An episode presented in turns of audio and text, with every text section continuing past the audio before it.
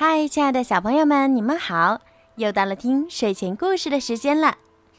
今天的故事呢，要送给家住在武汉的何开开小朋友。今天是你的六岁生日，爸爸妈妈很高兴的看到你健康快乐成长的每一天，祝福你开开心心、健康幸福到永远。你是上天赐给我们最好的礼物。我们永远爱你，你是爸爸妈妈的贴心小棉袄、开心果。在今天这么美好的日子里，让小鱼姐姐为你讲一首小公主苏菲亚的故事，希望你会喜欢。小鱼姐姐也要祝何开开小朋友生日快乐。好啦，现在就让我们一起来听今天的故事：小公主苏菲亚之。临时室友。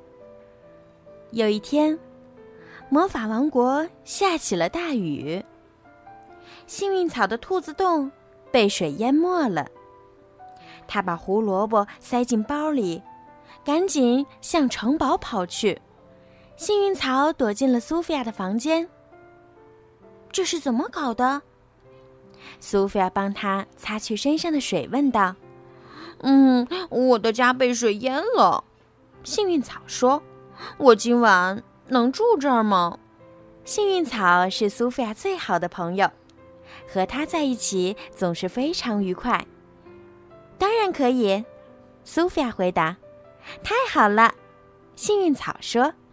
苏菲亚拿来一个枕头给幸运草当小床，幸运草开心极了。第二天。苏菲亚刚下床就摔了一跤，低头一看，地板上到处都是胡萝卜。嗯，怎么这么乱？她问。嘿嘿，那是我的午夜小点心。幸运草说完，翻个身又打起了呼噜。早餐时，美兰达王后带来了一个激动人心的好消息。两天后。一位著名的艺术家要来皇宫，他将在每个孩子的房间里为他们画一幅画像。苏菲亚急匆匆地跑回房间，想把这个好消息告诉幸运草，却被枕头绊倒在地。为什么要挪动你的小床？他问。嗯，阳光移动了，床当然也要跟着挪动。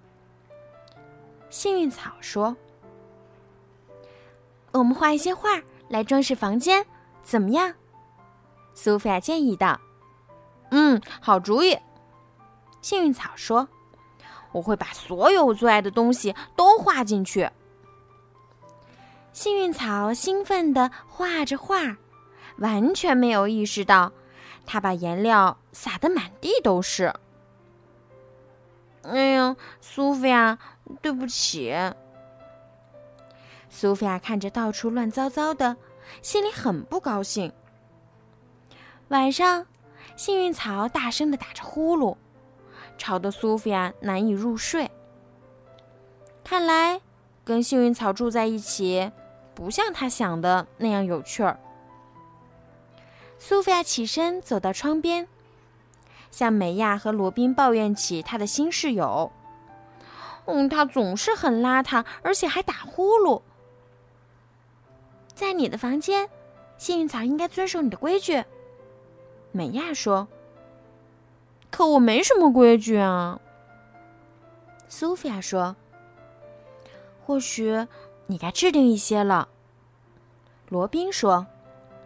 苏菲亚连夜写了一份室友守则。第二天一大早，他把守则读给幸运草听。室友守则一。地板上不能有胡萝卜。守则二：床上不能有胡萝卜。幸运草觉得室友守则一点都不好玩，他请来很多朋友，想给苏菲亚开一个惊喜派对。结果，他的朋友们又蹦又跳，苏菲亚的房间弄得又脏又乱。这可不是幸运草想给苏菲亚的惊喜。苏菲亚回到房间后，气坏了。你又把这里搞得一团糟。是你制定了太多的守则。幸运草一边说，一边把他的胡萝卜往包里装。我想我该搬出去了。苏菲亚把被派对搞得一团糟的房间清理干净，而幸运草则在雷克斯的狗窝里睡了一晚。第二天，那位著名的艺术家威格利先生来了，可是苏菲亚却怎么也高兴不起来。这时，威格利先生在地上发现了一幅画。苏菲亚惊奇的看着那幅画，那是幸运草画的，所有他喜欢的东西。嗯，这是我朋友画的。苏菲亚解释说：“是我以前的朋友。”苏菲亚发现他的房间里还少了一样最重要的东西。嗯，等会儿再画我。苏菲亚说着，跑出房去。我很快就回来。苏菲亚找到幸运草，满怀歉意地说：“和你吵架是我不对，我应该对朋友更加友善。”幸运草原谅了苏菲亚，他们和好了。威格利先生画了一幅美妙的画，苏菲亚公主和她最好的朋友拥抱在一起。啊，我感受到了暖暖的朋友情谊。威格利先生边画边说：“罗宾和美亚飞进房间说：‘嘿，好消息！幸运草的兔子洞已经干了。’幸运草决定搬回家去住，但他和苏菲亚都有点舍不得。嗯，我们再在一起住一晚吧。”苏菲亚提议。嗯，这绝对是个好主意。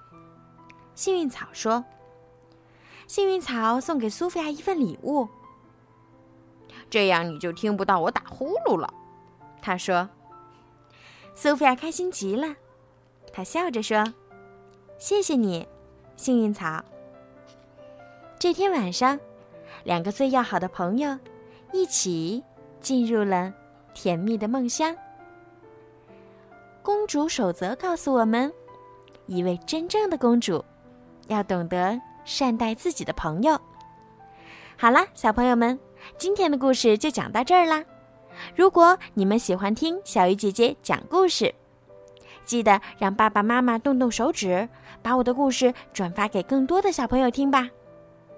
如果你们也想点播属于你们自己的专属故事，可以让爸爸妈妈加小鱼姐姐的私人微信“猫小鱼”全拼九九，就可以点播属于你们自己的故事啦。